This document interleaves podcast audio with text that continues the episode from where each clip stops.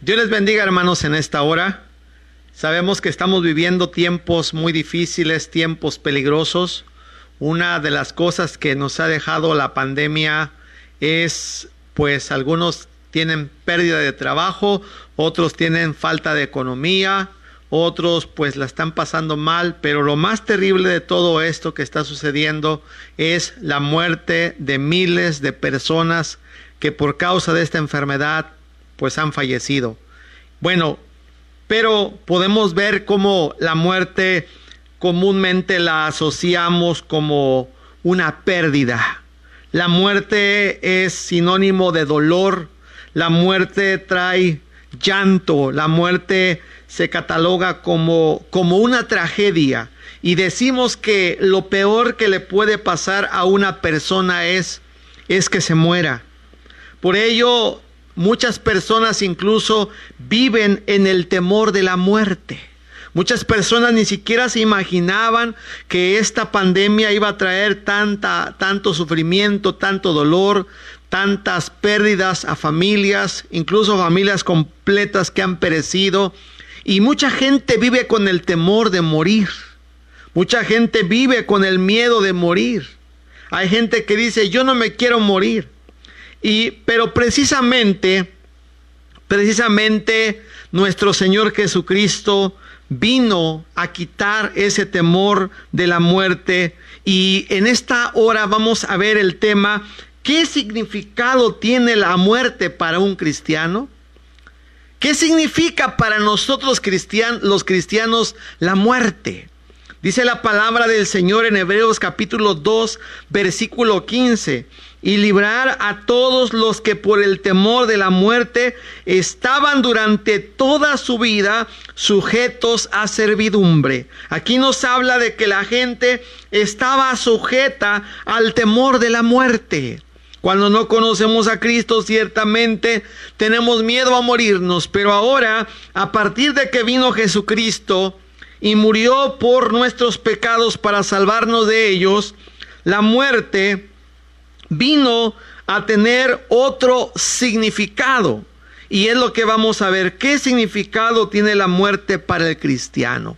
Pero antes de esto vamos a orar. Padre, en el nombre de Jesús, en este momento, Señor, Vamos a meditar en tu palabra, bendícenos con ella, que este mensaje, Señor, pueda tocar el corazón. Señor, que esta palabra pueda tocar las vidas. Señor, que esta palabra cambie, cambie la forma de vivir, cambie la mentalidad, cambie el corazón de las personas. Que esta palabra, Señor, nos ayude a, a prepararnos para ese día, Señor, en el cual Tú nos vas a llamar a cuentas en ese día, Señor, que tenemos que estar preparados cuando tú nos llames, Señor. Ayúdanos a todos, Padre, a estar preparados, a estar listos. Y gracias, Señor, porque tú, Señor, has quitado ese temor de nuestro corazón y nos has dado una esperanza que está fundada en la resurrección, en el sacrificio, en la obra de nuestro Señor Jesucristo. En el nombre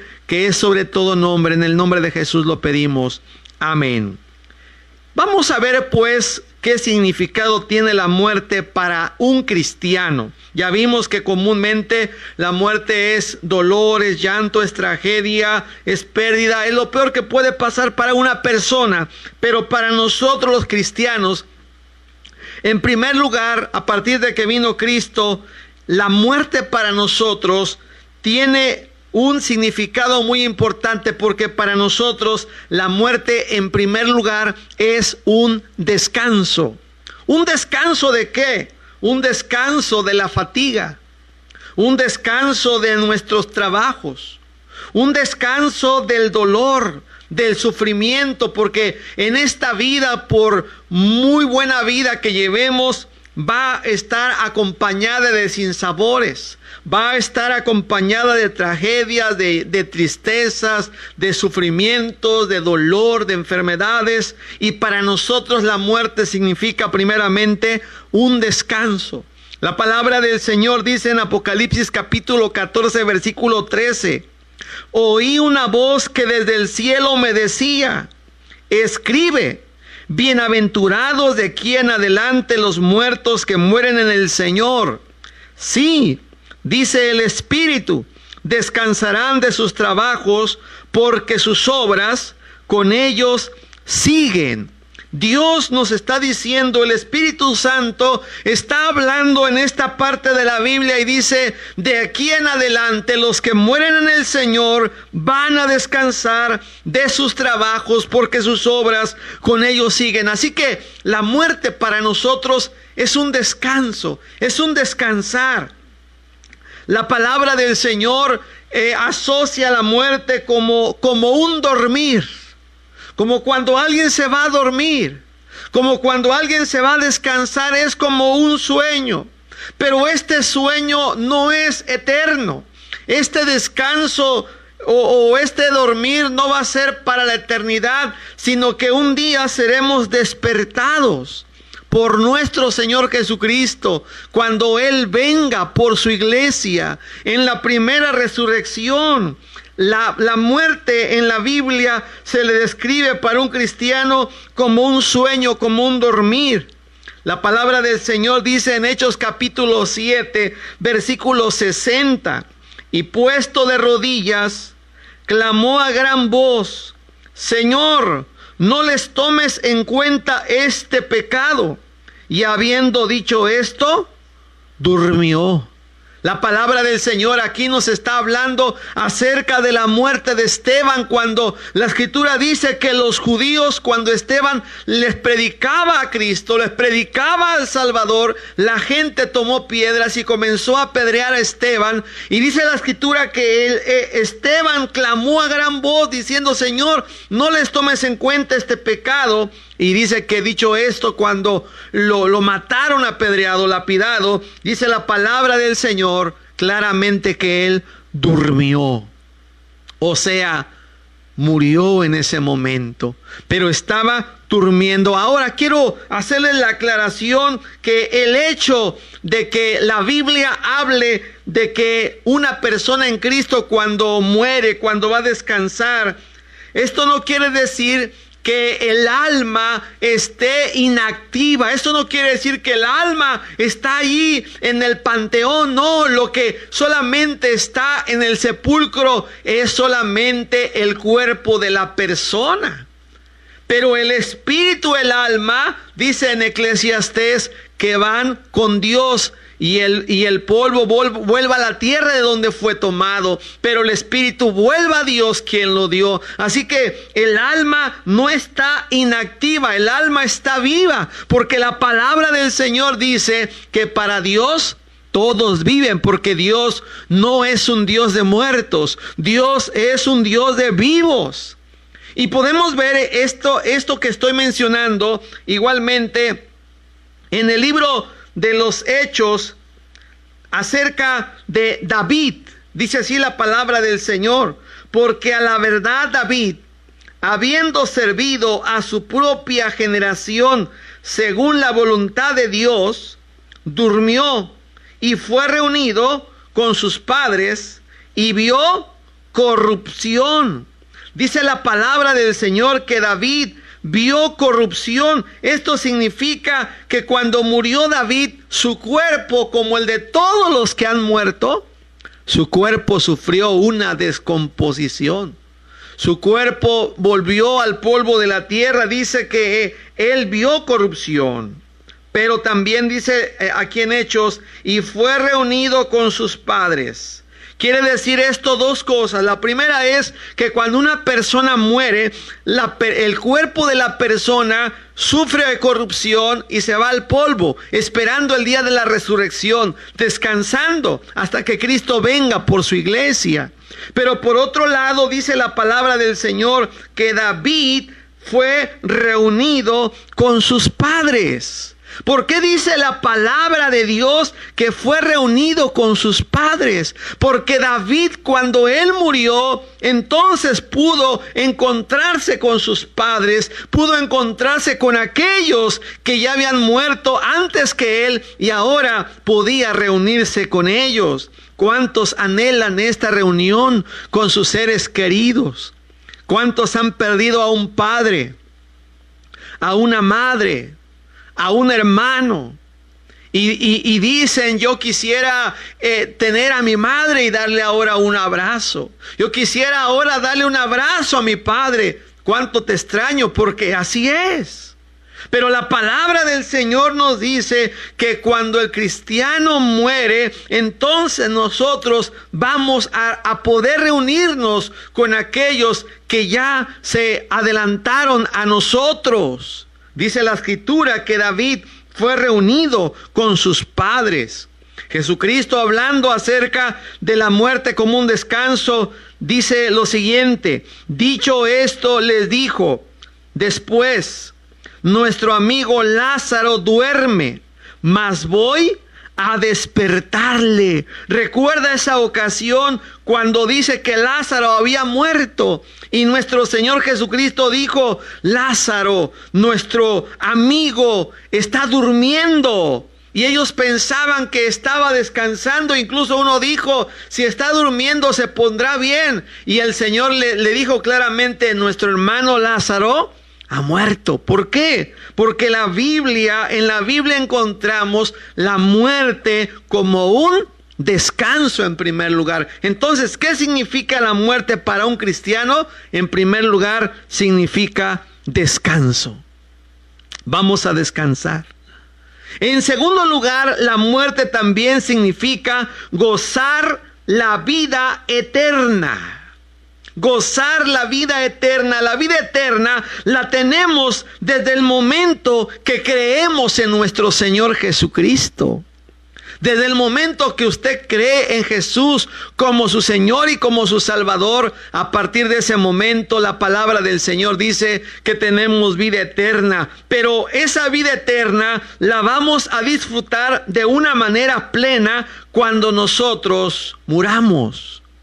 Cuando nosotros nos vayamos de este mundo, cuando nosotros estemos ausentes de este cuerpo y vayamos a la presencia de Cristo y vayamos a la presencia de Dios, entonces gozaremos la vida eterna en toda su plenitud entonces va a ser el comienzo de las cosas eternas y ya no habrá muerte. Entonces comenzaremos a disfrutar las cosas celestiales, esa nueva Jerusalén que Cristo ha preparado por, para nosotros. Jesús dijo en San Juan 5:24, de cierto, de cierto os digo que el que oye mi palabra, Oiga la palabra de Dios. El que oye mi palabra y cree al que me envió, tiene vida eterna. Entonces hay que oír la palabra del Señor. Pero no solamente basta con oír la palabra del Señor, sino que hay que creer la palabra del Señor porque dice, el que oye y cree en, la palabra, en aquel que me envió, dice, tiene vida eterna. Y oiga la, la segunda parte de este texto tan hermoso. Y no vendrá a condenación, mas ha pasado de muerte a vida. O sea que cuando la persona muere, ahí no se acaba la vida. Solamente se acaba la vida terrenal. Pero dice la palabra del Señor que cuando la persona muere, entonces va a tener vida eterna. Porque así Cristo lo ha prometido. También dice en San Juan 1, perdón, San Juan 11, 25 y 26. Le dijo Jesús, yo soy la resurrección y la vida. El que cree en mí, aunque esté muerto, vivirá. Aleluya. Dice, aunque esté muerto, va a vivir. Si una persona muere en Cristo, Dice la palabra del Señor que esa persona va a estar viva delante de la presencia del Señor. El que cree en mí, aunque esté muerto, vivirá. Y todo aquel que vive y cree en mí no morirá eternamente. ¿Crees esto?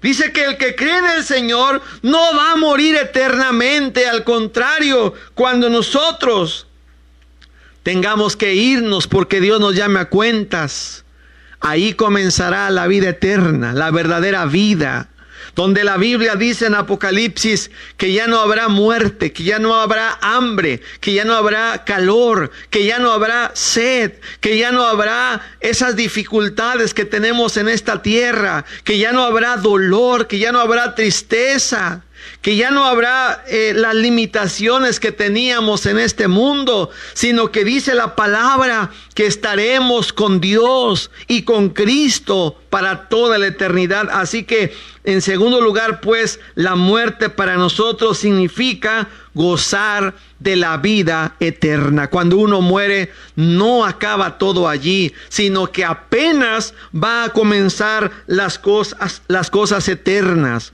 En tercer lugar, también la muerte significa para nosotros una ganancia. Así es. Con Cristo nunca hay pérdidas. Hay pérdidas cuando estamos en el mundo. Hay pérdidas cuando andamos en el pecado. Hay pérdidas cuando andamos en el mal. Hay pérdidas cuando andamos en los vicios. Ahí sí se pierde el dinero. Se pierde la familia. Se pierde la comunicación. Se pierde la comunión. Se pierden los valores. Pero lo más triste de todo, se pierde la salvación por causa del pecado. Hay pérdida cuando estamos lejos de Cristo, pero cuando nosotros le entregamos nuestra vida al Señor Jesucristo, ahí no hay pérdidas, ahí solamente hay ganancias. Con Cristo ganamos, con Cristo somos más que vencedores y dice la palabra del Señor que con Cristo tenemos ganancia. ¿Sabe usted cuando una persona muere sin Cristo? Cuando una persona muere sin salvación, esto sí representa una pérdida. Cuando una persona no aceptó a Cristo durante su vida, no se arrepintió de sus pecados, no creyó en Dios, no buscó a Dios, entonces allí, allí sí hay una gran pérdida porque la persona no buscó a Dios. Y mire, Dios no quiere que las personas mueran sin salvación. Dice la palabra de Dios en Ezequiel capítulo 33, versículo 11. Diles, vivo yo, dice Jehová el Señor, que no quiero la muerte del impío, sino que se vuelva el impío de su camino y que viva. Volveos, volveos de vuestros malos caminos. ¿Por qué moriréis, oh casa de Israel? Aquí Dios está diciendo claramente, no quiero la muerte del impío. Yo no quiero que el impío se muera. ¿Por qué Dios no quiere que el impío se muera? Porque eh, si una persona impía muere, esa persona va a condenación. Esa persona va a un lugar que se llama el infierno. El infierno es real. Jesucristo habló acerca del infierno y él dijo que allí será el lloro y el crujir de dientes. Y por eso Dios envió a su Hijo a este mundo para que nosotros no vayamos a ese lugar terrible. Y por eso Dios prefirió que muriera su único Hijo. Y por eso Cristo derramó su sangre por nuestros pecados, para que no vayamos a ese lugar de tormento, a ese lugar terrible que es el infierno. Por eso Dios dice, yo no quiero la muerte del impío. Dice Dios, ¿por qué vas a morir, oh casa de Israel? Porque la casa de Israel estaba apartada de Dios, como mucha gente vive apartada. Así que cuando un pecador muere sin Cristo, ahí sí es una pérdida. Ahí sí hay que llorar. Ahí sí hay que lamentar. ¿Por qué? Porque se perdió un alma. Un alma que fue hecha a la imagen de Dios. Un alma que, que la cual Dios quería que se salvara. Pero mire, a diferencia de los que mueren sin Cristo, cuando muere un cristiano, ahí no es pérdida. Cuando muere un cristiano, cuando muere un creyente, dice en el Salmo 116, versículo 15, mire, de los pecadores dice que Dios no quiere que se mueran porque se van a ir al infierno. Pero mire de cuando una persona está convertida, está bien delante de Dios. Salmo 116, 15 dice, estimada es a los ojos de Jehová la muerte de sus santos. Esto quiere decir que cuando una persona en Cristo muere, dice que esto es delante de Dios una grande estima. Es de grande estima ante los ojos de Dios cuando una persona muere con Dios, muere con Cristo. ¿Por qué? Porque esa alma se salva, porque esa persona va a la presencia de Dios. Y ahora, ¿por qué la Biblia nos habla de que el morir sea una ganancia? Dice en Filipenses 1:21. El apóstol Pablo decía, porque para mí el vivir es Cristo y el morir es una ganancia. Mire qué diferencia, cómo ha cambiado el significado de la muerte para nosotros los cristianos. Ya no representa una tragedia ya no representa lo peor que puede pasar, sino todo lo contrario. Dice, decía el apóstol Pablo, mi vida, para mí, para mí, el vivir es Cristo. Toda mi vida es de Cristo, el servirle a Cristo, el amar a Cristo. Dice, pero si yo muriera para mí, el morir, para mí el morir es una ganancia. Y eso es cierto. Para nosotros los cristianos, si nosotros nos morimos, eso representa para nosotros una ganancia. ¿Por qué? Porque ahí terminamos la pelea, terminamos la batalla, terminamos la carrera. Y dice que nos está reservada una corona allá en el cielo con Cristo. Así que por eso en Cristo no hay pérdidas. Por cierto que cuando Pablo vivía, cuando Pablo el apóstol estaba en la tierra, dice la escritura que él quería estar con Cristo. Él ya quería estar allá.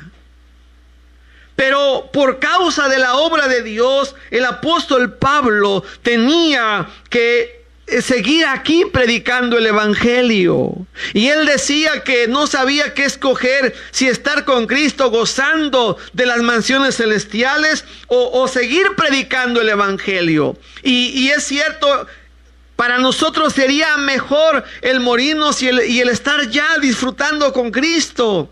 Pero sabe una cosa, si estamos aquí es porque tenemos un propósito. Dios tiene un propósito para nuestra vida. Es porque tenemos una misión, una comisión de predicar la palabra de Dios, de predicarle a nuestros familiares, de predicarle a nuestros vecinos, de predicarle a la gente. Si estamos vivos es porque debemos predicar y cumplir la misión que Dios nos ha encomendado, llevar el Evangelio de Cristo. Dice la palabra del Señor en Filipenses 1, 22 y 23. Mas si el vivir en la carne resulta para mí en beneficio de la obra, no sé entonces qué escoger, porque de ambas cosas estoy puesto en, en estrecho, teniendo deseo de partir y estar con Cristo. Dice Pablo, yo ya quisiera estar allá con Cristo, lo cual es muchísimo mejor. Pablo dice que él quería estar allá, pero también al mismo tiempo quería estar aquí para predicar la palabra de Dios, el Evangelio de Dios. Y dice, yo sé que estar con Cristo es mucho mejor. Así que por eso cuando un ser querido parte, nosotros quisiéramos tener a los seres queridos aquí. Nosotros quisiéramos estar aquí siempre y que todos estuviéramos juntos. Pero la palabra del Señor nos, nos dice que estar allá con Cristo es muchísimo mejor. Así que cuando un cristiano se ha, se ha ido, el Señor se lo ha llevado. Cuando un cristiano ha muerto, Él está mejor allá en la presencia del Señor. ¿Por qué? Porque allá está gozando de la presencia del Señor. Dice la palabra del Señor en Romanos 14, versículo 8. Pues si vivimos, para el Señor vivimos. Y si morimos, para el Señor morimos.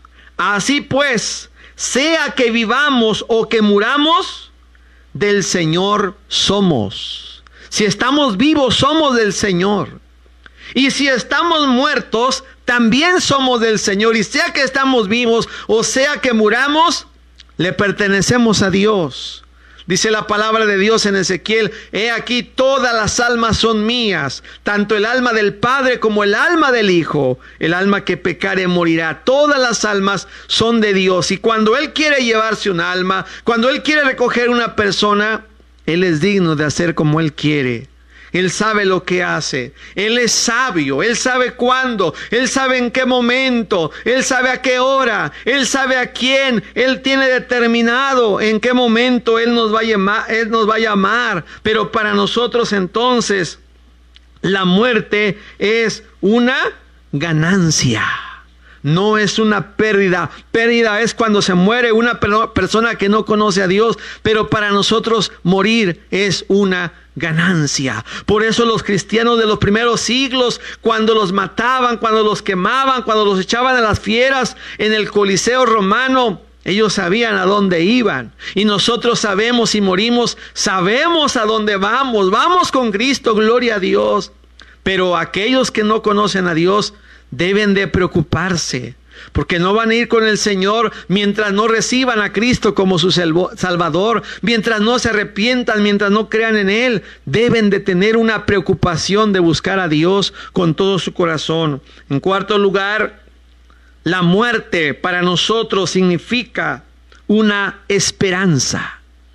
La muerte significa una esperanza. Y alguien dirá, bueno, ¿y ustedes los cristianos? ¿No sienten feo entonces cuando se muere una persona? ¿No lloran? ¿No sienten dolor? Los creyentes en Cristo, los cristianos, los que seguimos a Cristo, los que conocemos la palabra de Dios, los creyentes también lloramos, pero con esperanza. Los creyentes también sentimos la ausencia de una persona, pero con la esperanza de que un día nos vamos a volver a reunir. Los creyentes también sentimos el dolor, vivimos con el dolor tal vez, pero con una esperanza ¿Cuál es la esperanza de que Cristo vendrá por nosotros? Y entonces vamos a tener esa reunión con aquellos que murieron en el Señor. Y a esta esperanza se refería el apóstol Pablo cuando escribió su carta a los tesalonicenses. Dice en 1 Tesalonicenses 4:14. Porque si creemos que Jesús murió y resucitó, así también traerá Dios con Jesús a los que durmieron en él. Quiere decir que cuando Cristo venga por su iglesia, dice que Él no vendrá solo, sino que vendrá con aquellos que murieron creyendo en Él. ¿Y a qué van a venir? Cristo vendrá por su iglesia, pero los creyentes vendrán a tomar su cuerpo. Esas almas bajarán para tomar ese cuerpo y ese cuerpo va a ser resucitado. Porque la primera resurrección, la Biblia habla de dos resurrecciones. La primera se efectúa, la primera la de los creyentes se va a efectuar cuando Cristo venga por su iglesia. Y la segunda resurrección, que es la de los incrédulos, que es la de los impíos, esa se va a efectuar en el día del juicio final, cuando la Biblia dice que el mar entregó sus muertos y que el, que Hades entregó sus muertos y que van a ser juzgados cada uno conforme a sus obras. Esas son las dos resurrecciones. Pero a la resurrección a la que me refiero es cuando Cristo viene por su iglesia y entonces los creyentes que han partido con el Señor vendrán y van a resucitar con sus cuerpos incorruptibles. A lo que la palabra del Señor dice en 1 Corintios 15, 51, he aquí os digo un misterio. No todos dormiremos, pero todos seremos transformados en un momento, en un abrir y cerrar de ojos porque será, se tocará trompeta y los muertos en Cristo resucitarán incorruptibles. Así es, eso se va a cumplir cuando el Señor Jesús venga. Entonces nosotros tenemos una esperanza. Vivimos con una esperanza de estar con Cristo. Aquel que muere sin Cristo no tiene esperanza. El apóstol Pablo decía a los tesalonicenses, tampoco queremos, hermanos, que ignoréis acerca de los que duermen, para que no os entristezcáis como los otros que no tienen esperanza. Aquellos no tienen esperanza. Aquellos murieron en incredulidad, pero sin esperanza. Aquellos murieron en el ateísmo, pero sin esperanza. Aquellos murieron en el pecado, pero sin esperanza. Pero usted y yo, si tenemos a Cristo, tenemos una esperanza gloriosa de que vamos a estar con el Señor, de que vamos a estar en la presencia del Señor. Y mire acerca de este contraste de la muerte del impío y de la muerte del creyente nos habla el libro de los Proverbios capítulo 14 versículo 32 que dice, por su maldad será lanzado el impío. Así dice Proverbios 14, 32, por su maldad será lanzado el impío. ¿A dónde será lanzado? Será lanzado, dice el Señor Jesús, a las tinieblas de afuera. Será lanzado al infierno será lanzado al lago de fuego, que es la muerte segunda. Por eso dice en Proverbios 14:32, por su maldad será lanzado el impío. Y, sigue diciendo el versículo 32, mas el justo en su muerte tiene esperanza. El justo. Nosotros antes no vivíamos en la justicia de Dios. Pero un día Cristo vino a este mundo y cumplió toda justicia para justificarnos. Por eso dice la palabra del Señor que cuando Jesús tenía 30 años e iba a comenzar su ministerio, se formó en la fila de los que se estaban bautizando por Juan el Bautista. Y cuando Juan el Bautista tiene a Jesús enfrente, le dice al Señor, yo necesito ser bautizado por por ti y tú vienes a mí? Y entonces Jesús le respondió, deja, porque así conviene que cumplamos toda justicia. Y entonces dice que Juan el Bautista bautizó a nuestro Señor Jesucristo. Jesús dijo, así conviene que cumplamos toda justicia. ¿Por qué? Porque el Señor estaba cumpliendo las demandas de la justicia de Dios, viviendo una vida justa. Dice la palabra del Señor que cuando Cristo fue a la cruz, el justo murió por los injustos. Nosotros éramos los injustos, pero el Señor Jesucristo pagó, nos quitó nuestras ropas de inmundicia y, y, nos abrazó con su justicia. Y ahora por el sacrificio de Cristo estamos vestidos de la justicia no la nuestra, sino la justicia de Cristo. Entonces es cuando la palabra del Señor dice, justificados pues por la fe, tenemos paz para con Dios por medio de nuestro Señor Jesucristo. Ahora dice en este versículo, mas el justo en su muerte tiene esperanza. Antes no teníamos la esperanza. Antes pensábamos que la única esperanza era morirnos y que ahí se iba a acabar todo. Y, decíamos, ah, cuando ya nos muramos, pues ya no vamos a sentir nada. A otros les daba miedo la muerte, no me quiero morir, yo no me quiero morir. Hay gente que no se quiere morir porque le da miedo. Sin embargo, dice la escritura, que nosotros podemos morir, podemos descansar en esa esperanza. Y que si un día morimos, tenemos que morir como dice la Biblia, pero vamos a morir con la esperanza o morimos con la esperanza de que vamos a estar en la presencia de Cristo, de que morimos en la salvación de Cristo. Así que es un hecho es un hecho que todos los seres humanos tenemos que morir. Y la Biblia nos habla de dos lugares eternos. Uno es el infierno donde van los impíos. El, infierno que fue preparado para el diablo y sus ángeles. Pero el otro es el cielo. Ese cielo que Dios preparó de antemano para todos aquellos que creamos en Cristo. Ese cielo que Dios ha preparado. Ahora, ¿dónde quieres estar tú? ¿Dónde vas a pasar la eternidad?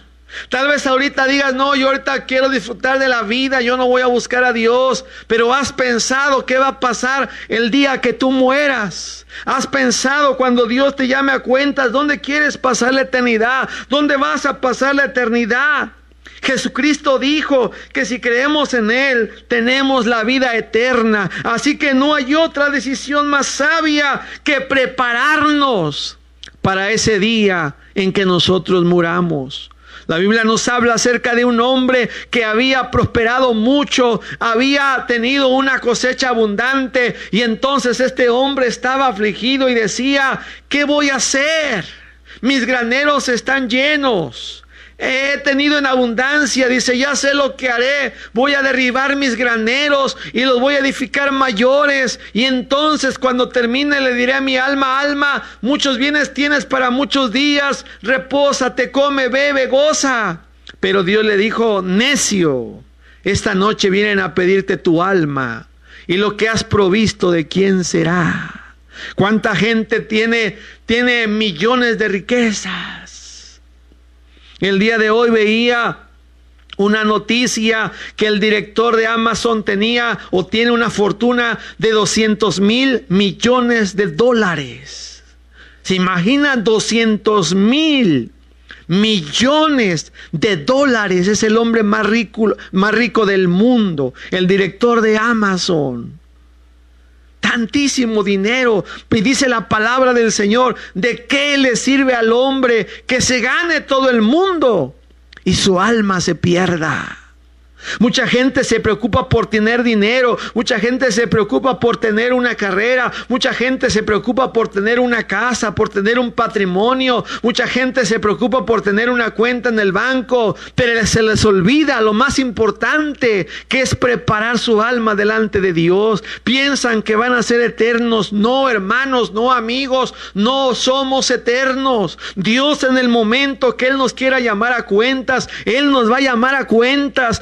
Por eso que Dios hoy nos está llamando al arrepentimiento. Es por eso que Dios hoy nos está llamando a la salvación. Es por eso que hoy Dios nos ofrece su amor, su gracia, nos ofrece la vida eterna. ¿Y qué tenemos que hacer? Tenemos que venir a Jesús. Porque Jesús dijo, yo soy el camino y la verdad y la vida. Y nadie viene al Padre sino por mí. Dice la Biblia en uno de un, libro de los profetas menores, prepárate para venir al encuentro con tu Dios. La Biblia nos habla de que tenemos que tener una preparación porque nos vamos a encontrar con Dios. Tal vez haya personas que eh, no creen en Dios, que se declaran ateas, que se burlan del cristianismo, que se burlan de los milagros, que se burlan de la fe.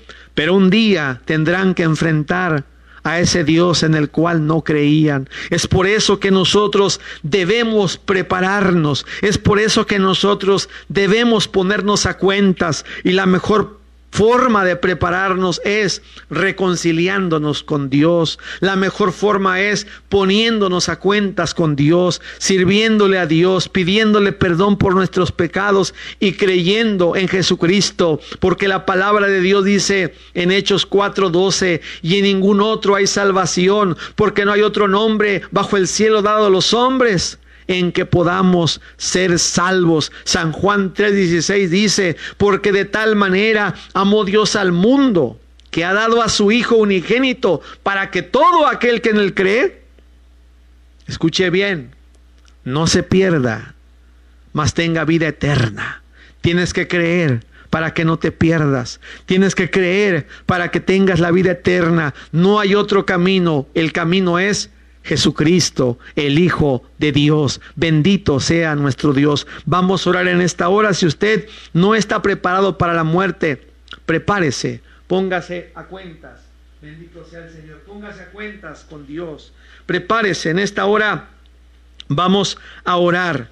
Bendito Padre Celestial, en esta noche te damos gracias, Señor, por tu palabra. Te damos gracias, Señor, porque hoy nos has hablado. Te damos gracias porque el día de hoy tú le has dado un nuevo significado. Lo que antes para nosotros parecía una tragedia. Lo que antes para nosotros era una desgracia, ahora, Señor, se ha convertido en una esperanza, Señor. Se ha convertido ahora en, en una ganancia, en un descanso, Dios mío, porque en ti no hay pérdidas, en ti hay ganancias, Señor. Y, y no hay otro camino de salvación más que solamente acercarnos al Padre, a Dios, por medio de ti, mi Señor. Salva las almas, Señor. Si alguno no está preparado en esta hora, prepárale, Señor. En esta hora, perdónale, levanta, Señor, a los caídos, vuelve las almas descarriadas, las ovejas descarriadas, Señor, que andan vagando en el mundo,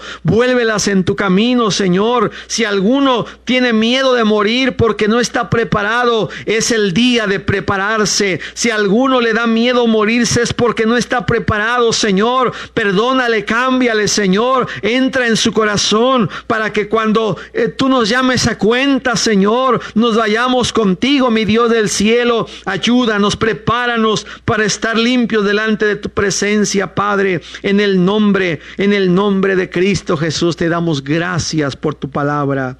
Amén, Señor. Amén. Queremos mandar eh, saludos a Yosimar Luna, que nos manda saludos. Dios te bendiga, hermano. Apreciamos a nuestro hermano, nuestro hermano Beto Ronces, también nuestro hermano director de la rondalla Roca de Salvación, a quien estimamos también. Dios le bendiga en grande manera. También saludamos a doña Chepina Pérez, eh, de aquí es nuestra vecina y muy cercana a la familia. Que Dios le bendiga también. Nos manda saludos a nuestra hermana Rubí, que está en Estados Unidos. Nos está mandando saludos también. Le mandamos un saludo también a nuestra hermana, juntamente con su esposo y toda su familia. También a nuestro hermano Miguel Ángel Antonio Moreno, que nos está escuchando allá en Puente Dixtla y nos manda saludos. También le mandamos saludos a nuestros hermanos y a todos aquellos que les llegue esa transmisión. Decimos que Dios les bendiga y bueno, que la gracia de nuestro Señor Jesucristo sea con todos ustedes y que Dios les guarde desde ahora y para siempre. En el nombre de Jesús. Amén. Bueno, así como están en ese lugar, les voy a invitar que se pongan de pie. El día de hoy tenemos un invitado. Viene nuestro hermano, invitamos a predicar a nuestro hermano Antonio Gómez. Él es pastor de la iglesia Monte de los Olivos de Zacatepec, de Puente Disla, perdón. Ya lo quiero mandar a Zacatepec, ¿verdad? en Zacatepec está su hermano. Y él está en Puente Disla, Morelos. Póngase de pie, vamos a recibirlo. Le dejamos este lugar a nuestro hermano, quien el día de hoy le invitamos para que compartiera la palabra del Señor.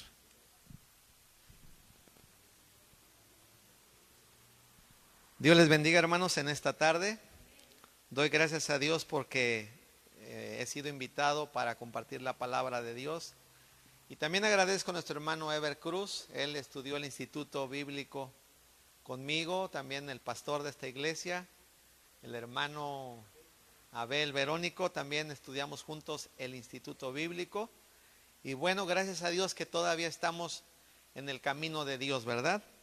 Eh, pues muchos de los que cursaron el instituto, pues ya no están, pero por la misericordia de Dios, nosotros todavía seguimos adelante. Y para mí es una bendición y un honor estar con ustedes para compartir la palabra de Dios. Y quiero invitarles a que estudiemos juntos en el libro de los Proverbios, Proverbios capítulo 7 y le vamos a dar lectura a los versículos del 1 al 5. Proverbios capítulo 7 versículos del 1 al 5. Bueno, vamos a hacer una lectura unidos, dice así, en el nombre de nuestro Señor Jesucristo. Eh, gracias a Dios que también me acompaña mi hijo Jonathan. Él es el primero de los cuatro hijos que Dios me concede y él ha venido y está acompañándome en esta tarde. Leemos pues, dice así en el nombre de nuestro Señor Jesucristo. Hijo mío, guarda mis razones y atesora contigo mis mandamientos. Guarda mis mandamientos y vivirás y mi ley como la niña de tus ojos. Lígalos a tus dedos, escríbelos en la tabla de tu corazón. Di a la sabiduría, tú eres mi hermana, y a la inteligencia llama parienta, para que te guarden de la mujer ajena y de la extraña que ablanda sus palabras. Oramos en esta hora. Bendito Padre Celestial, te damos gracias porque nos das el privilegio primeramente de vivir, pero también el privilegio de conocerte y de haber alcanzado por medio de Cristo la salvación para nuestra alma.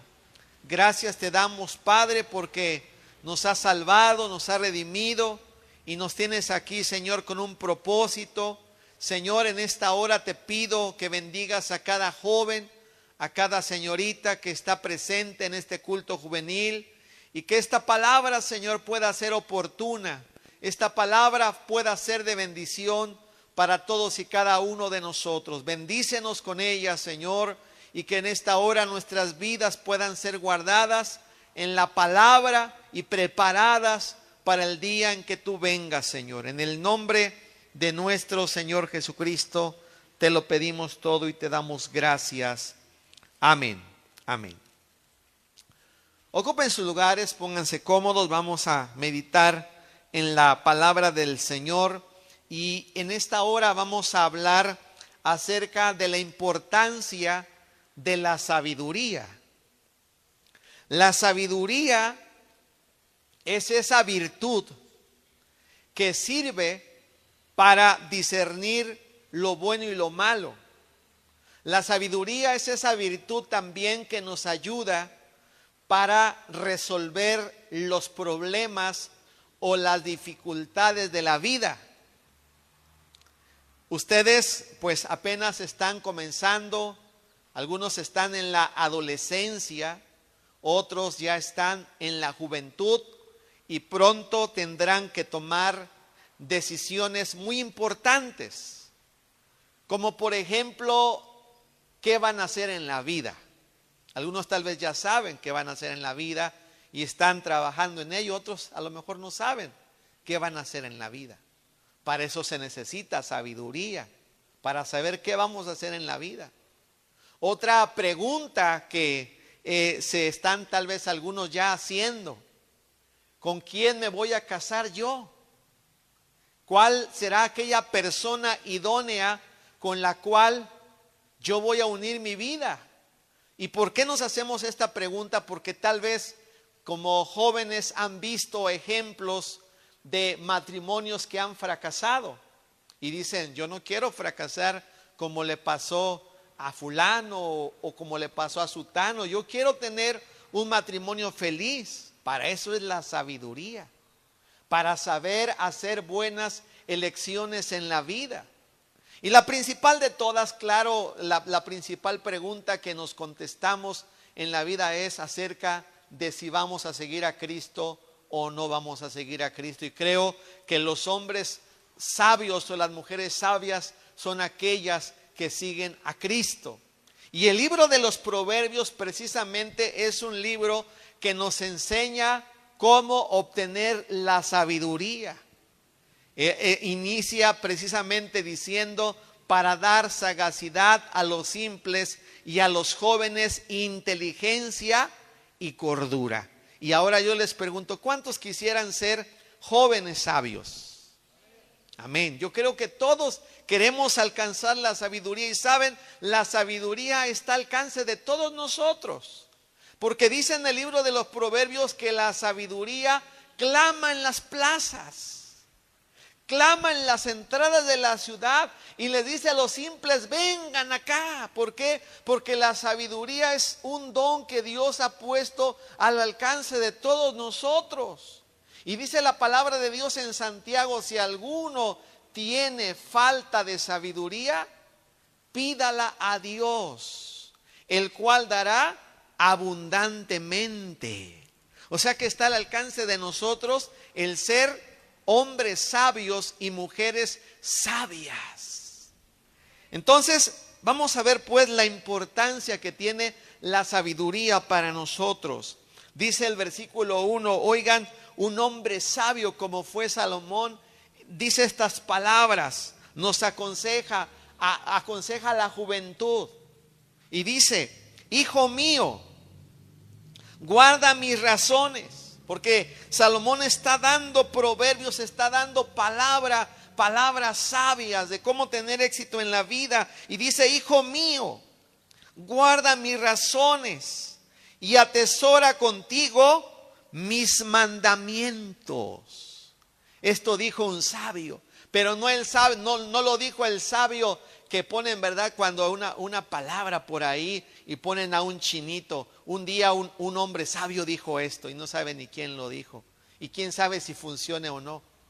Lo que aquí está hablando sabemos que lo dijo un verdadero sabio. Y no fue el chinito, sino que fue el sabio Salomón. ¿Se acuerdan quién fue Salomón, verdad? Cuando hablamos acerca de Salomón, inmediatamente decimos, ah, eh, eh", como que al hablar de Salomón, como que a la mente se nos viene un hombre sabio. Sabiduría, como que lo, lo asociamos con la sabiduría. Y, hace un momento estaba estudiando cuando la Biblia dice que Salomón, siendo un joven de 17 años, a ver cuántos tienen 17 años aquí. ¿Alguien tiene 17? Ahí hay una hermana, dos. ¿Quién tiene menos de 17? Levanten su mano, ahí está joven. Bueno, Salomón tenía 17 años cuando comenzó a gobernar en Israel. Él todavía no tenía mucha experiencia, tenía cierta sabiduría. Por algo lo, lo puso David. Pero Dios quería darle a este joven sabiduría, la sabiduría que desciende del cielo. Una sabiduría que viene de lo alto, que no se encuentra en los libros, en los libros hay mucha sabiduría, pero es terrenal y tiene sus limitaciones. Pero la sabiduría que desciende de Dios es ilimitada. Viene de la presencia de Dios. Entonces dice que Dios le apareció en sueños a Salomón y le dijo, pídeme lo que tú quieras, que yo te lo voy a dar. Es como que Dios le estaba dando un cheque en blanco y, tú ponle la cantidad que tú quieras. Salomón podía pedir lo que él quisiera, porque Dios le dijo, pídeme lo que tú quieras y yo te lo voy a dar. Y entonces dice la escritura que Salomón dijo, Señor, yo soy un hombre que va a gobernar un pueblo grande, un pueblo incontable.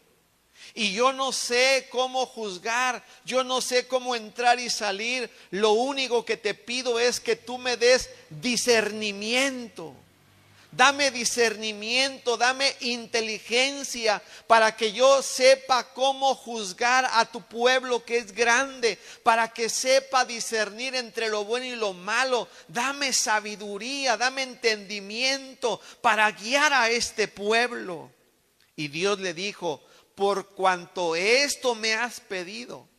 Y no me pediste la vida de tus enemigos, no me pediste riqueza, no me pediste fama, que es lo que pide toda la gente, que es lo que busca la gente. Por eso la gente se afana tanto y dice, yo voy a trabajar duro y me voy a superar y voy a ganar dinero porque quiero tener estabilidad, quiero tener una vida estable, voy a luchar por mis sueños o voy a ganar tanto dinero porque eso es lo que busca la gente. Pero Salomón no buscó eso. Salomón dijo, Señor, yo solamente te pido una cosa, yo quiero que me des inteligencia, yo quiero que me des sabiduría. Y Dios le dijo, por cuanto esto has pedido, te voy a dar sabiduría. Y además te voy a añadir riquezas. Y además te voy a añadir fama. Y además te voy a dar bienes como ninguna persona ha tenido antes de ti, ni después de ti va a tener. Y dice la escritura, hermanos, que Dios le dio sabiduría al joven Salomón. Y Salomón llegó a ser un hombre sabio. Y es precisamente estas palabras que estamos leyendo que, que son de un hombre sabio. No es una persona que no tenía experiencia. En el libro de Eclesiastés nos narra Salomón que él pasó todas las experiencias que el hombre pudo anhelar o deseó tener. Salomón pasó por todo lo que ustedes se puedan imaginar. Dice, voy a ver la fama, Voy a ver la sabiduría, voy a ver la insensatez, voy a ver las riquezas, voy a ver esto, aquello. Y Salomón tuvo toda la experiencia que cualquier hombre pudiera tener. Y entonces Salomón está diciendo, ahora con esa experiencia, con esa sabiduría que desciende de lo alto y dice, Hijo mío, guarda mis razones y atesora contigo mis mandamientos. Guarda mis mandamientos y vivirás. Aquí pues no son solamente las palabras de Salomón, sino que el Espíritu Santo estaba inspirando a Salomón estas palabras. ¿Para qué? Para dejárnoslas a nosotros. ¿Sabes por qué? Porque Dios no quiere que tú lleves una vida fracasada. Dios no quiere que tú tengas una vida llena de fracasos. Dios quiere darte una vida de victoria, una vida de éxitos. No quiere decir que no vas a tener problemas, vas a tener que enfrentar problemas, pero Dios quiere que tú te vayas preparando y que vayas adquiriendo sabiduría para que el día de mañana que tú tengas que tengas que enfrentar problemas, tengas un matrimonio, tengas un trabajo, tengas que enfrentar problemas en la vida, tú tengas todo todas las herramientas para poder salir victorioso con la ayuda de Dios, porque Dios te está dando los consejos necesarios para que tú triunfes en la vida, seas hombre o seas mujer por igual. Y por eso Dios nos está diciendo en esta hora, por medio de, de, las palabras de Salomón, dice, guarda mis mandamientos y vivirás. Porque a veces, joven, se les da el consejo. ¿Y por qué hay tantos jóvenes fracasados en esta vida? ¿Por qué hay tantas vidas destruidas en esta vida que dicen, yo no quería esta vida, yo tenía mi plan, yo tenía mi proyecto? ¿Cuántos jóvenes han trazado planes y metas y dicen yo voy a tener, eh, pues voy a estudiar en esto, me voy a casar con una persona con este perfil? Pero ¿qué pasa? Que cuando ya llega el momento que tienen que elegir una persona con la cual se van a unir, tienen que elegir una empresa, un trabajo, una carrera y llegan a fracasar y dicen, esta no es la vida que yo quería. Este no es el matrimonio que yo quería. Esta no es la, la, vida que yo había visualizado o que anhelaba mi corazón. Yo siento que no es la vida que yo quería. Y hay muchas vidas que han fracasado. ¿Por qué? Porque no tomaron en cuenta a Dios. Por eso dice la Biblia, no seas sabio en tu propia opinión. Teme a Jehová y apártate del mal. Si nosotros queremos verdaderamente tener una vida bendecida y victoriosa conforme al propósito de Dios, Dios nos está diciendo qué cosa? Guarda mis mandamientos guarda mis mandamientos. En, una ocasión me platicaba una hermana, una hermana que llegó a la iglesia, ahí se bautizó, se convirtió, y ella me platicó su testimonio. Dice, hermano, dice, yo crecí en el templo, mis padres fueron cristianos, y cuando yo llegué a la juventud, conocí a un joven. Y dice, este joven, pues yo lo veía una persona amable, atento. Y, yo pues lo llevé al templo, dije, vamos al templo y, le dije al pastor, pastor, le presento a mi novio, me voy a casar con él. Y, y dice que el pastor le dijo, hermana, pero yo no conozco a este muchacho, ¿de dónde lo sacaste? Y le dijo la muchacha hermano, dice, usted no lo conoce, pero yo sí lo conozco. Finalmente se casó con este muchacho y un tiempo vivieron bien, tuvieron sus hijas. Al final, al paso de los años, resulta que pues este esposo de esta muchacha, al final la muchacha se enfermó y cuando se enfermó, él se fue con otra mujer, sus hijos le dieron la espalda, el marido la dejó endeudada, la dejó enferma y así fue como llegó al templo. Después de tantos años, cuando la vida la había azotado, llegó a la iglesia y la hermana se convirtió al Señor y quedó sola, ¿verdad? Porque el marido la abandonó por otra mujer y decía, hermano, dice, ahora le platico esto porque yo decía, yo conozco al muchacho. Y dice, ahora me doy cuenta que no lo conocía en realidad como él era, pero Dios sí lo conocía. Y Dios quiso evitarle que ella fracasara, pero ella no siguió el consejo de Dios. Ella no siguió el mandamiento de Dios. ¿Por qué? Porque el mandamiento de Dios dice, no te unas en yugo desigual con los incrédulos. Porque qué compañerismo tiene la justicia con la injusticia. O qué concordia Cristo con Belial. No hay ningún acuerdo entre ellos. No te unas en yugo desigual. No te unas con un incrédulo. Y ahora ella estaba eh, hasta la fecha sufriendo esas consecuencias. ¿Por qué? Por no haber seguido el consejo de la palabra de Dios. Por eso dice, guarda mis mandamientos. Porque si Dios te dice que no hagas algo, es porque Dios te está evitando el sufrimiento. Él no quiere que tú sufras. Él no quiere que el día de mañana tú fracases. Él no quiere que el día de mañana tú estés llorando. Lamentándote por no haber seguido el consejo que te está dando la palabra de Dios y Dios te lo quiere evitar. Por eso dice la Biblia, guarda mis mandamientos y vivirás y mi ley como la niña de tus ojos, así guarda mis mandamientos. Dice el versículo 3, lígalos a tus dedos, escríbelos en la tabla de tu corazón. Di a la sabiduría, tú eres mi hermana, y a la inteligencia llama parienta. ¿Cómo tenemos que decirle a, a la sabiduría? Tú eres mi hermana. Eso quiere decir que debes buscar la sabiduría.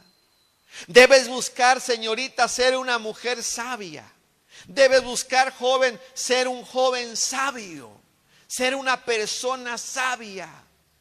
Tal vez eres joven, pero dice la palabra de Dios, aún el muchacho es conocido por su conducta si fuera buena.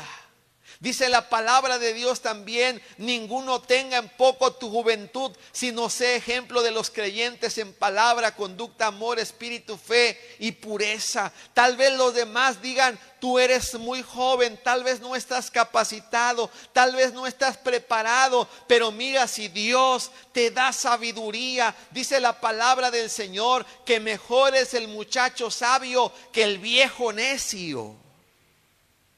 Mira, Saúl era un hombre que en un principio era temeroso de Dios, pero después se volvió desobediente. Después se convirtió en un viejo amargado. Después se convirtió en un hombre desobediente y a Dios ya no le sirve una persona así. ¿Y saben a quién Dios escogió? A un joven sabio como lo era David. Cuando Moisés era un hombre anciano, Dios dijo, es necesario, voy a elegir a otro. ¿Y a quién escogió Dios? Dios escogió al joven Josué. ¿Por qué? Porque era un hombre temeroso de Dios.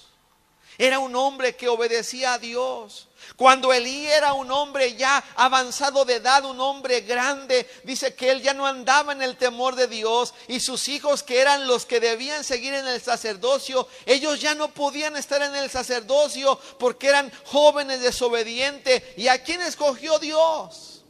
Escogió a un niño.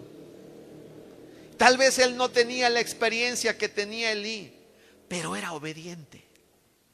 Tal vez él no era del linaje de Elí como los hijos de Elí, pero era un, un niño obediente a Dios, temeroso de Dios y Dios conocía su corazón. Y mira joven, si tú buscas la sabiduría, si tú buscas agradar a Dios, si tú eres una persona temerosa de Dios, que guarde los mandamientos de Dios, Dios está mirando tu corazón. Y tal vez para el mundo tú pases desapercibido, como lo fue David. ¿Sabes cuando David, cuando eh, Samuel llegó con el padre de David que era Isaí y dijo, "Mira, llama a tus hijos porque vamos a ver, vamos a ver quién va a ser el próximo rey de Israel." Y sabes, a David no lo llamaron. A David lo dejaron cuidando las ovejas, porque para, para, para, Isaí él era alguien que decía, no, tal vez mi hijo Sama va a ser el rey, tal vez mi hijo fulano va a ser el rey, tal vez este, pero David no creo. Lo menospreciaban. Pero Dios miraba el corazón de David.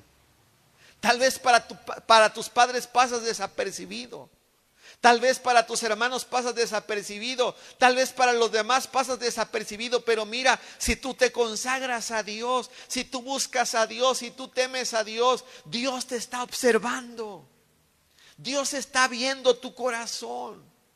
Y si tú te humillas a Dios y le buscas y le temes, mira, Dios te va a sacar como sacó a David. David estaba allá en el monte, David estaba detrás de las ovejas, cuidando ovejas solamente, pero de allá lo puso Dios para ser rey de Israel. Mira, Dios, no importa qué lejos estés. Dios te va a traer porque Él está mirando tu corazón, Él está mirando tu esfuerzo, Él está mirando cómo tú le buscas porque está viendo que tienes un corazón lleno de temor y de sabiduría.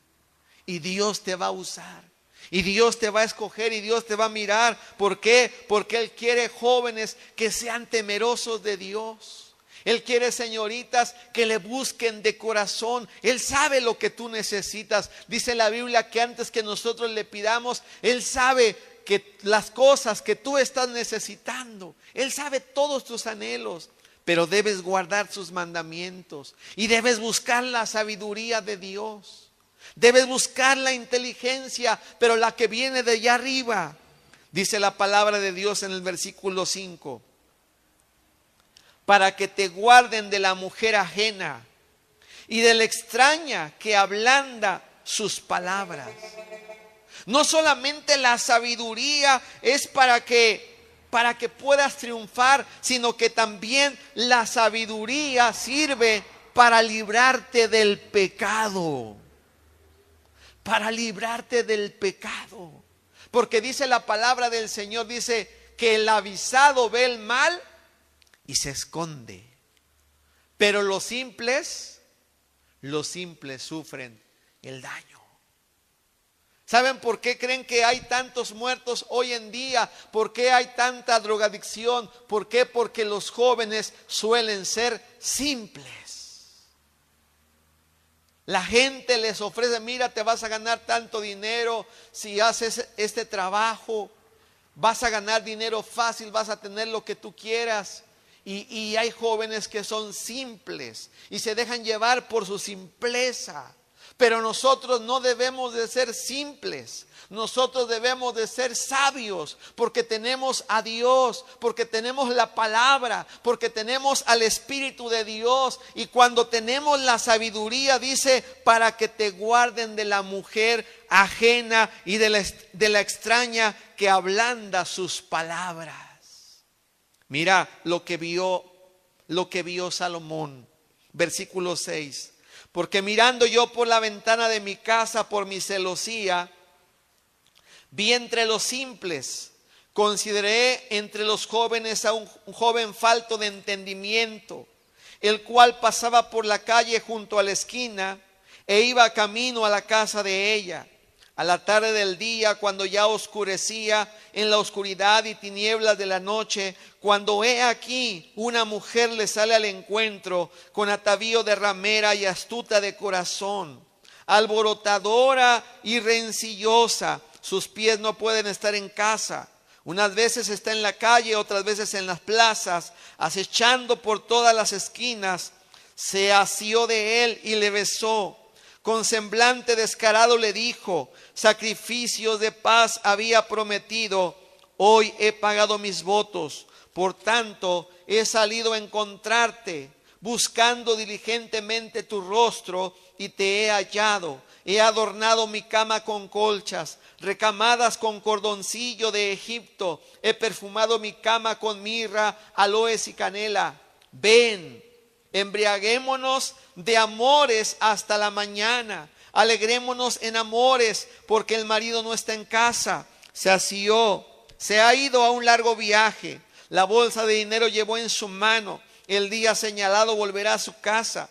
lo rindió con la suavidad de sus muchas palabras, le obligó con la salamería de sus labios. Al punto se marchó tras ella, como va el buey al degolladero y como el necio a las prisiones para ser castigado. Como el ave que se apresura a la red y no sabe que es contra su vida hasta que la saeta traspasa su corazón. Salomón está dando el testimonio de un muchacho, un muchacho como ustedes, un muchacho tal vez con, con tentaciones, un muchacho que conocía la palabra, pero dice que en eso cuando él salió en la tarde, vio a una mujer. ¿Y cómo le habló la mujer? Dice que le habló con suavidad. ¿Cómo le habló con qué? ¿Cómo eran sus palabras? Palabras suaves. Y, no crean que esto solamente le pasa a los muchachos. También le pasa a las muchachas. Nos falta por ahí algún muchacho que le hable bonito. Que le mande mensajes bonitos. Antes, pues en mis tiempos todavía llegamos a usar cartitas mensajitos, papelitos. Ahora ya no. Ahora tal vez por medio de los chats. No falta un muchacho que le hable bonito. Me gustas. Qué bonita estás. ¿Y cómo se siente la muchacha cuando le dicen esas cosas? Pues bonito, ¿verdad? Así también los muchachos. Por ahí si hay alguien que le hable, le manda mensajitos. Y, a lo mejor la muchacha dice, ah, es que no es cristiano. Pero con las palabras empieza a ablandar su corazón. Con las palabras empieza a quebrantar su fe. Con las palabras empieza a romper su armadura que tenía como cristiano, como cristiana. Y el temor de Dios que tenía se empieza a alejar del corazón de esa persona.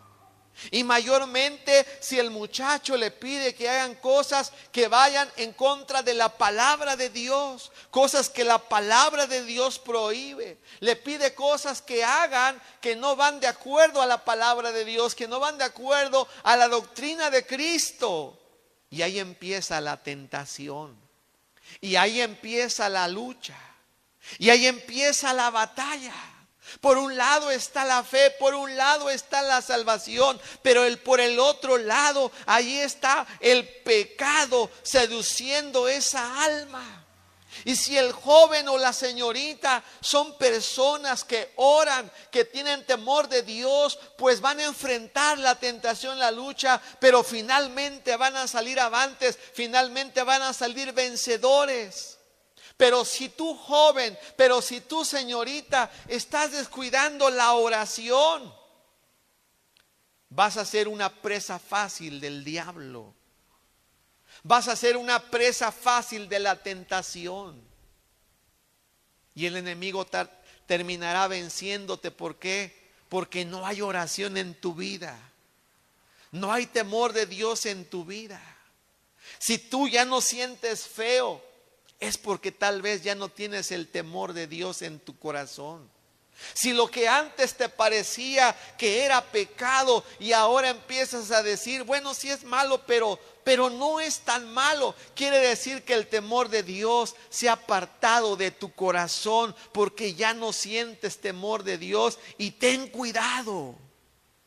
Y ten cuidado, ¿por qué? Porque así llega la tentación y en cualquier momento dices, yo resisto la tentación, yo aguanto, yo no voy a cometer el mal, pero si tú sigues adelante, finalmente, como dice la palabra de Dios, dice, es como el buey que va al matadero.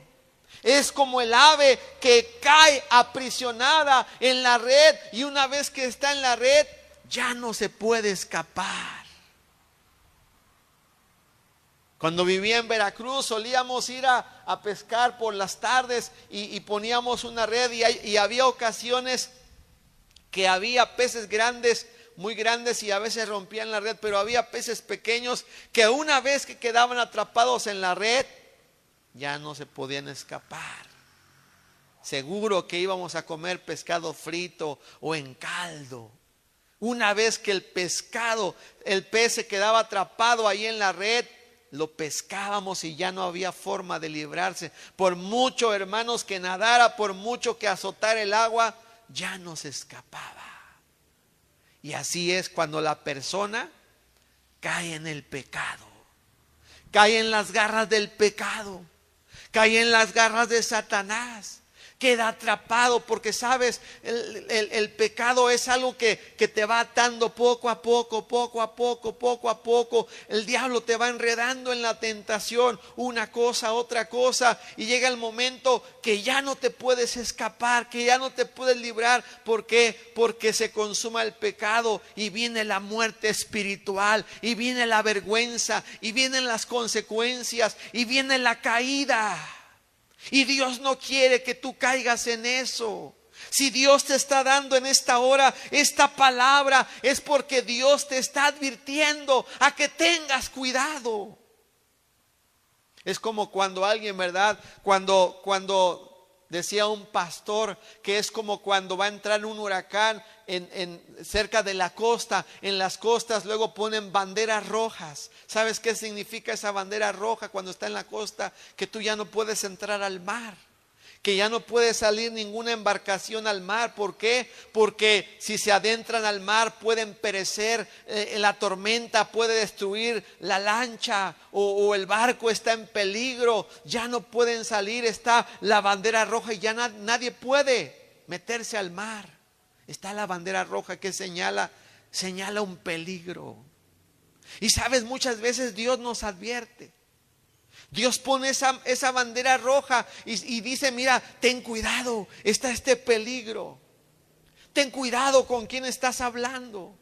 Ten cuidado con quién estás conviviendo. Ten cuidado con quién te está relacionando. Tal vez te está relacionando demasiado con una persona y tu vida está corriendo peligro. Ahí está la bandera roja que Dios te está advirtiendo. Y Dios nos está hablando. ¿Por qué? Porque dice que por eso debes de tener sabiduría, debes de ser sabio, debes de ser inteligente. Dice la Biblia, no ignoramos las maquinaciones del diablo, que dice la palabra de Dios, huye de las pasiones juveniles. ¿Cuáles son las pasiones juveniles? Lo que al mundo le gusta. ¿Qué le gusta al mundo? Los jóvenes por lo regular les gusta irse, irse al antro. Vamos al antro. Y cuántas veces eh, cuando, cuando, bueno, al menos yo cuando fui joven, muchas veces, a veces mis patrones me decían, mira, vamos al antro, vamos a tal lugar. Yo decía, yo no puedo ir a esos lugares. Mira, tú no vas a hacer nada, tú no vas a tomar, tú, no, tú nada más vas a ver.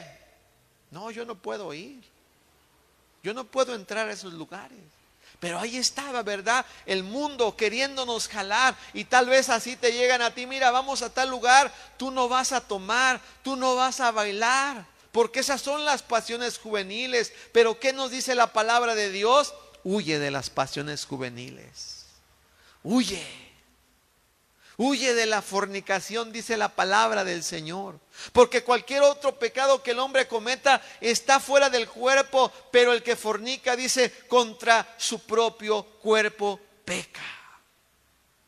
Huye de eso, dice la palabra del Señor. Entonces, hermanos, eso es lo que Dios nos dice. Dice en el versículo 24, ahora pues, hijos, oídme y estad atentos a las razones de mi boca. No se aparte tu corazón a sus caminos, no hierres en sus veredas, porque a muchos ha hecho caer heridos y aún los más fuertes han sido muertos por ella. Dice, aún los más fuertes. Sansón fue el hombre más fuerte y sin embargo cayó en la tentación. Salomón fue el hombre más sabio y sin embargo cayó en la tentación. David fue el hombre que más amó Dios y sin embargo él cayó en la tentación. ¿Y por qué cayeron en la tentación? Dios no los pudo librar. Claro que Dios los pudo librar. Y Dios les advirtió, y no crean que ellos eran ignorantes, eran los hombres más sabios. Pero aún con todo y su sabiduría que ellos tenían, prefirieron seguir el camino de la tentación. Prefirieron seguir el camino de la tentación.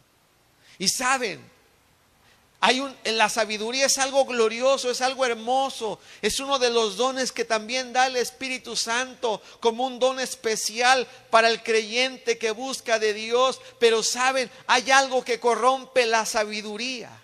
Hay algo que corrompe a los hombres más sabios. Hay algo que ha corrompido a los hombres que Dios más ha usado en esta tierra. ¿Saben qué es? El pecado.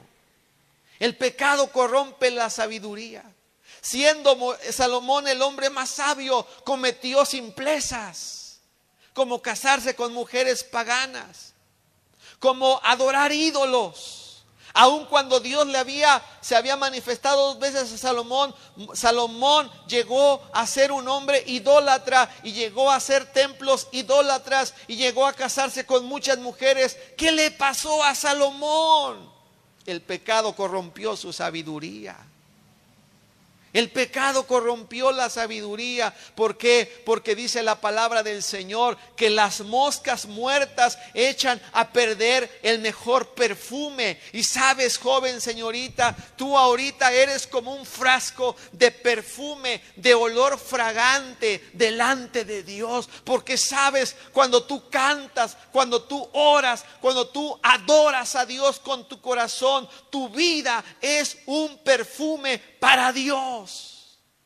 Tu vida es un perfume agradable ante la presencia de Dios. Lo que tú haces, lo que tú cantas, lo que tú buscas a Dios, lo que tú oras, por muy sencillo que sea, tú eres un perfume agradable a Dios y tu vida debe de estar cerrada a las cosas ajenas. Lo que no agrada a Dios debe estar cerrado. Pero sabes, cuando se le quita la tapa al perfume, las moscas pueden caer. Y dice, cuando las moscas caen en el perfume, echa a perder el perfume. Así es el pecado. Así es el pecado, por eso el diablo está buscando a toda costa hacerte caer, corromperte, desviarte del camino de Dios. Pero tú debes de ser sabio porque dice la Biblia que cuando se le permitió a la mujer ajena, dice, aún los más fuertes han muerto, han caído por ella. Y tal vez tú digas, yo soy débil, sí, pero si tú te refugias en Dios, tú estás seguro en Dios, tú estás seguro en la roca que es Cristo Jesús. Pero si te descuidas, eres un candidato a caer de la gracia de Dios. Mira, dice la palabra del Señor, lo triste no acaba ahí, porque dice en el versículo 27, camino al Seol es su casa que conduce a las cámaras de la muerte. No todo termina en que fracase una persona en la vida, no todo termina ahí, sino que lo más terrible es la caída te lleva, dice, al Seol, dice, camino al Seol es su casa que conduce a las cámaras de la muerte. ¿Cuál es el fin de aquellos que se apartan de Dios? ¿Cuál es el fin de aquellos que caen en las simplezas? ¿Cuál es el fin de aquellos que se apartan de la sabiduría de Dios? El Seol dice. Por esto se ensanchó el Seol, dice la palabra de Dios. Su boca se ensanchó, dice. ¿Por qué? Porque muchos están siendo conducidos al Seol. Muchos mueren sin Cristo. Muchos mueren sin Dios. ¿Saben por qué? Porque muchos tal vez no tuvieron el privilegio que ustedes ahora tienen de estar en un templo. Muchos no conocieron, muchos caen en la cárcel, muchos han muerto. Saben, apenas hubo ocho, muertos allá en la varona. Y, la mayoría de ellos eran jovencitos, unos de 15 años, uno de ellos que tenía 15 años decía que tenía el sueño de ser un gran futbolista y el club del Cruz Azul y del Pachuca lo habían invitado para formar parte de esos clubes y él tenía sus sueños, pero por causa de la delincuencia, de la delincuencia, ya no se cumplieron sus sueños. ¿Cuántos jóvenes van muriendo día con día y mueren sin Cristo? Pero tú hoy tienes vida. Pero tú hoy tienes a Cristo, pero tú hoy puedes triunfar no solamente para el corto plazo, sino para la eternidad. Tú puedes ser una persona bendecida, tú puedes ser una persona triunfadora si tú permaneces en el camino de Cristo con la sabiduría de Cristo. Pero si tú dices, no, yo voy a seguir mis propios caminos, el pastor dirá esto, pero yo me voy a casar con este muchacho, aunque no sea cristiano. O yo me voy a llevar a esta muchacha, aunque no sea cristiana. O yo prefiero mejor mi carrera y aunque ya no, ya no siga el camino de Dios. Nunca hagas eso, joven, porque vas a fracasar. Dice la Biblia, reconócelo en todos tus caminos. Guarda, dice, guarda mis mandamientos, guarda mis razones en tu corazón. Y si tú guardas los mandamientos de Dios, serás un joven sabio, serás una muchacha sabia. Y sabes, te va a ir bien en la vida. ¿Por qué? Porque tú estás tomando en cuenta a Dios y Dios te va a dar una vida bendecida te va a dar una vida eterna con Cristo si tú sigues a Cristo y el camino de Dios. Vamos a orar en esta hora, jóvenes. Puestos de pie en esta hora. No hay otra cosa mejor que tú le pongas tu vida en las manos de Dios. Que tú pongas tu vida en las manos del Señor. Y que tú le digas a Dios, Señor, hazme un joven sabio. Señor, yo quiero ser una persona sabia. Yo quiero ser una persona, Señor, que te agrade a ti, Señor. Una persona bendecida en esta hora. Humíllate a Dios y dile, Señor, toma mi vida, Señor. Que no me desvíe de tu camino, Señor. Yo quiero servirte a ti, Señor. Yo quiero ser una persona bendecida por ti, Señor. Tú guíame. Dame sabiduría, Señor. Tú guíame cuando tenga que tomar la decisión de qué estudiar, con quién me voy a casar, qué hacer en la vida, Señor, tú guíame, tú diríjame, tú, Señor, sé el que guíe mi camino, tú sé el que me conduzca, Señor. Yo quiero hacer tu voluntad. Vamos a orar en esta hora. Padre, en el nombre de Jesús, te damos gracias, Señor, por tus consejos. Te damos gracias por tu palabra porque es fiel y verdadera, Señor. No es algo que estamos improvisando, sino que es una palabra milenaria, Señor, que ha servido, Señor, para muchas generaciones, para triunfar. Aquí está la sabiduría, Señor. Y cuando las personas, cuando los hombres, cuando las mujeres, las guardamos en nuestro corazón, estas palabras, Señor, entonces nos va bien. Por eso tú le decías a Josué, nunca se apartará de tu boca este libro de la ley, sino que de día y de noche meditarás en él, para que guardes y hagas conforme a todo lo que en él está escrito, porque entonces harás prosperar tu camino y todo te va a salir bien. Señor, aquí hay un grupo de, joven, de jóvenes, de adolescentes. Aquí hay muchachas, Padre Santo. Señor, que tal vez están teniendo tentaciones. Están pasando por luchas. Están pasando por pruebas. Están pasando por tentaciones. Ayúdales, Señor, a ser vencedores.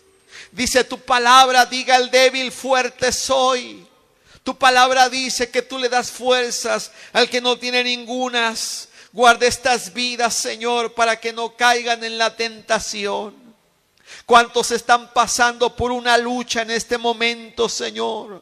Tal vez el mundo con sus placeres los está seduciendo. Tal vez el pecado está a la puerta, Padre Santo. Libra sus vidas, libra sus almas, Señor. Que haya temor en sus corazones. Señor, sacude, Dios mío, su vida, Padre Santo. Que se den cuenta, que se despierten, Señor. Que vean, Señor, oh Padre Santo, como el enemigo los quiere hacer caer, Padre bendito. Pero tú nos has dado un espíritu, Señor, de sabiduría para darnos cuenta, Señor, porque tú no nos has dado un espíritu de cobardía, sino de poder, de amor y dominio propio. Dales ese dominio propio, que sean jóvenes sabios, Señor, para vencer la tentación, para vencer la lucha. Ayúdales, Padre bendito, ayúdales, dale sabiduría, guíales con tu Espíritu Santo, guíales con tu Espíritu Santo, guarda la vida de estos, jóvenes, de estas señoritas y ayúdales, Padre.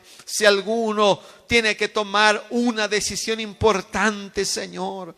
Ayúdales, Señor. Ayúdales, Señor. No hay, no hay como tú, Señor. Tú mejor que nadie para escoger lo que nos conviene, lo que necesitamos. Ayuda a los jóvenes, Señor. Que siempre, Señor, podamos guardar tu palabra, podamos guardar tus mandamientos para que nos vaya bien, para que llevemos una vida agradable delante de tus ojos, para que seamos del Seol, para que nuestra vida siga permanente en Cristo Jesús y que cuando tú vengas, Señor, nos encuentres preparados. Te damos gracias por esta palabra, Señor. Y si a alguien le falta sabiduría, dale sabiduría a estos jóvenes. Danos sabiduría cada día. Danos de tu presencia, Señor. Que nunca nos apartemos de tus caminos. Ayúdanos a andar en el temor tuyo. Y te damos gracias por esta palabra que tú nos has dado. En el nombre poderoso de nuestro Señor Jesucristo. Muchas gracias, Padre, por tu palabra. En el nombre de Jesús. Aleluya. Amén, Señor. Amén.